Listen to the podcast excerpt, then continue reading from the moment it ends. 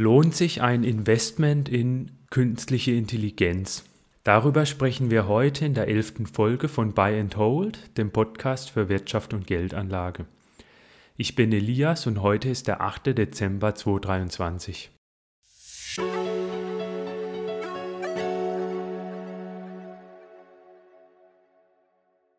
Heute sprechen wir über KI-Aktien ich werde heute drei Gründe nennen, warum ich nicht in KI-Aktien investieren würde. Und am Schluss werde ich dann noch sagen, wie man dennoch am besten vorgehen sollte, falls man in solche Aktien investieren will. Also der erste Grund, warum ich nicht in KI-Aktien investieren würde, ist, dass sie zu teuer sind derzeit. Derzeit ist einfach da sehr viel Euphorie eingepreist. Die Kurse von KI-Aktien sind deutlich gestiegen und auch von KI-ETFs. Etwa sind die drei KI-ETFs, die in Deutschland verfügbar sind, die physisch replizieren und auch über 100 Millionen Euro Fondsvermögen haben, in den vergangenen zwölf Monaten um 35 bis 50 Prozent angestiegen. Das Problem ist, dass hier einfach sehr viel Euphorie eingepreist ist und sehr hohe Erwartungen an künstliche Intelligenz eingepreist sind. Und sollten sich diese Erwartungen zukünftig nicht erfüllen, könnte es auch sein, dass diese Aktien wieder deutlich an Wert verlieren. Man sieht auch an KI-ETFs, dass ähm, Aktien von KI-Unternehmen derzeit sehr hoch bewertet sind. Etwa liegt das Kurs-Gewinn-Verhältnis bei dem ETF X-Trackers Artificial Intelligence and Big Data derzeit bei 23,4. Beim LNG Artificial Intelligence liegt es bei 23,3.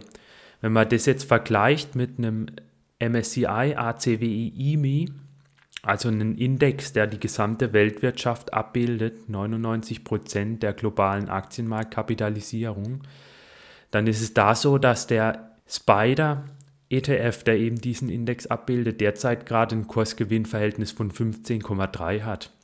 Das heißt, bei KI-ETF sind wir bei 23 und bei dem Spider-ETF, bei dem Welt-ETF nur bei 15. Das zeigt eben, dass KI-Aktien derzeit ziemlich teuer sind. Und es das heißt ja nicht umsonst, dass der Gewinn eben im Einkauf liegt, dass man eben günstig einkaufen muss, um dann auch später einen Gewinn zu machen. Auch Studien bescheinigen dementsprechend Themen-ETFs eine relativ schwache Performance. Also Themen-ETFs sind ETFs, die Aktien enthalten, die derzeit sehr populär sind. Also die Trendthemen abbilden, zum Beispiel Cannabis oder Cybersecurity. Im Jahr 2021 war es eben so, dass eine Studie erschien von Forschern der Universität der italienischen Schweiz und der Ohio State University. Diese Forscher untersuchten 1086 ETFs aus den Jahren 1993 bis 2019. 613 dieser ETFs waren breit aufgestellt und diese entwickelten sich relativ flach. Also da gab es jetzt nicht sehr starke Kursanstiege oder Kursverluste, sondern ja, eine relativ stetige Entwicklung. Außerdem untersuchten die Forscher dann auch noch 473 spezialisierte ETFs, also Themen-ETFs. Und bei denen war es dann so, dass die 4% ihres Wertes pro Jahr verloren und dass die mindestens fünf Jahre underperformant waren. Das heißt, die sind praktisch erschienen auf diese Trendthemen, die gerade sehr populär waren.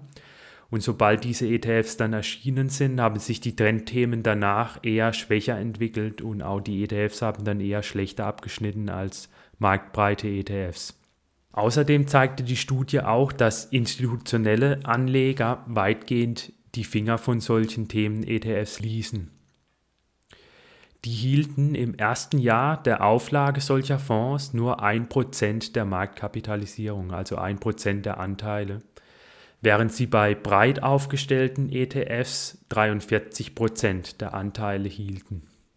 In einer Mitteilung zur Studie heißt es, die Wertpapiere, die in den Portfolios spezialisierter ETFs enthalten sind, sind heiße Aktien, erklärt Mitautor Francesco Franzoni, Professor für Finanzwesen an der USI.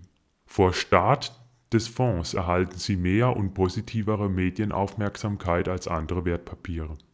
Diese spezialisierten ETFs werden häufig als nächstes großes Ding für Anleger beworben, die von der Wertentwicklung der einzelnen Aktien in der Vergangenheit beeindruckt sind, betont Studienmitautor Byung-Wook Kim, Doktorand an der Ohio State.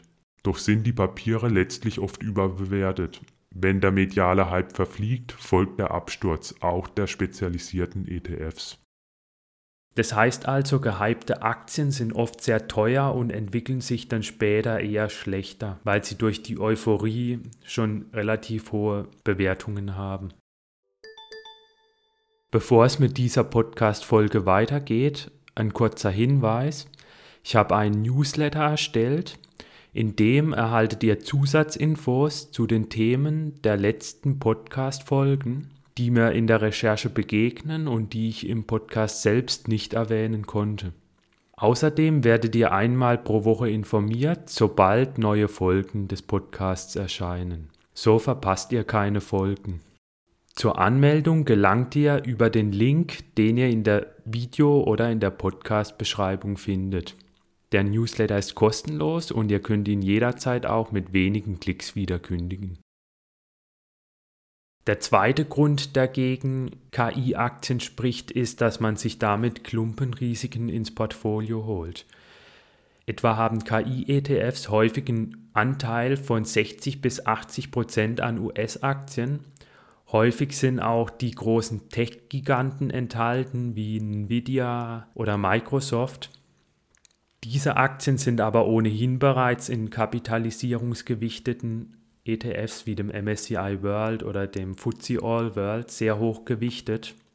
Sollten sich diese Unternehmen schlecht entwickeln in Zukunft, wäre man dann eben auch stärker davon betroffen.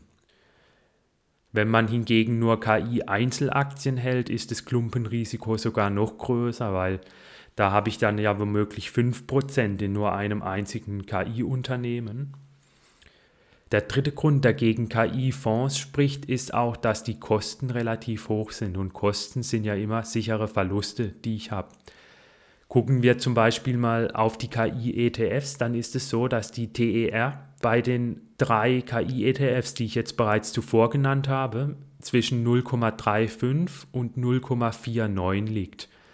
Für Themen-ETFs ist es jetzt sicherlich nicht sehr hoch, aber es ist auch nicht so gering wie bei Welt-ETFs, die 0,1% oder 0,2% kosten.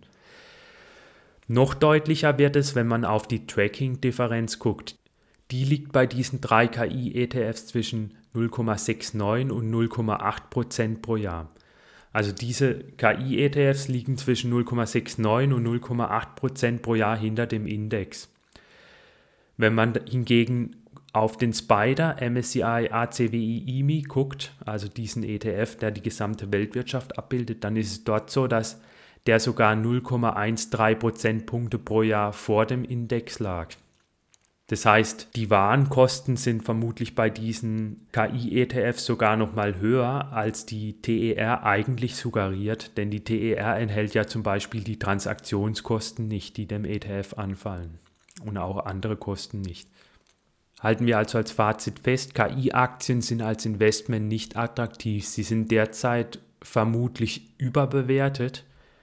Außerdem sind die Kosten von KI-ETFs oder Fonds relativ hoch. Und ich hole mir damit auch Klumpenrisiken ins Depot. Wenn man in KI-Aktien investieren will, dann würde ich am ehesten noch eine Core-Satellite-Strategie empfehlen. Das heißt, man hat einen Core, ein Kernportfolio aus vielleicht 90% Welt-ETFs und investiert dann nochmal 10% oder 5% in so ein Satellitenportfolio und in dem können dann auch KI-Aktien enthalten sein. Ich glaube, bei so einem Core-Satellite-Portfolio wird auch der Spieltrieb am ehesten befriedigt. Der wird, glaube ich, bei so einem KI-ETF eher weniger befriedigt. Wer hingegen in einen ETF investieren will, dem stehen eben auch drei physische ETFs zur Verfügung, die mehr als 100 Millionen Euro Fondsvermögen haben. Und zwar, wie bereits gesagt, der X-Trackers Artificial Intelligence und Big Data, der LNG Artificial Intelligence und der Wisdom Tree Artificial Intelligence. Das war's auch schon mit der heutigen Folge. Falls euch die Folge gefallen hat, dann lasst mir gerne einen Like da. auf YouTube oder auf der jeweiligen Podcast-Plattform, auf der ihr den Podcast heruntergeladen habt. Schreibt mir auch gerne einen Kommentar auf die jeweilige Plattform oder schreibt mir einfach eine E-Mail an info at buyandhold-podcast.de, falls ihr Fragen habt, Kritik oder auch Anmerkungen. Wenn ihr regelmäßig über neue Episoden informiert werden wollt, könnt ihr euch gern für meinen Newsletter anmelden. Link dazu findet ihr in der Videobeschreibung. Schaut auch gerne in die alten Episoden rein. Dort ging es unter anderem um den Gerd Kommer ETF, ob sich ein Investment darin lohnt und über die Lage bei den offenen Immobilienfonds.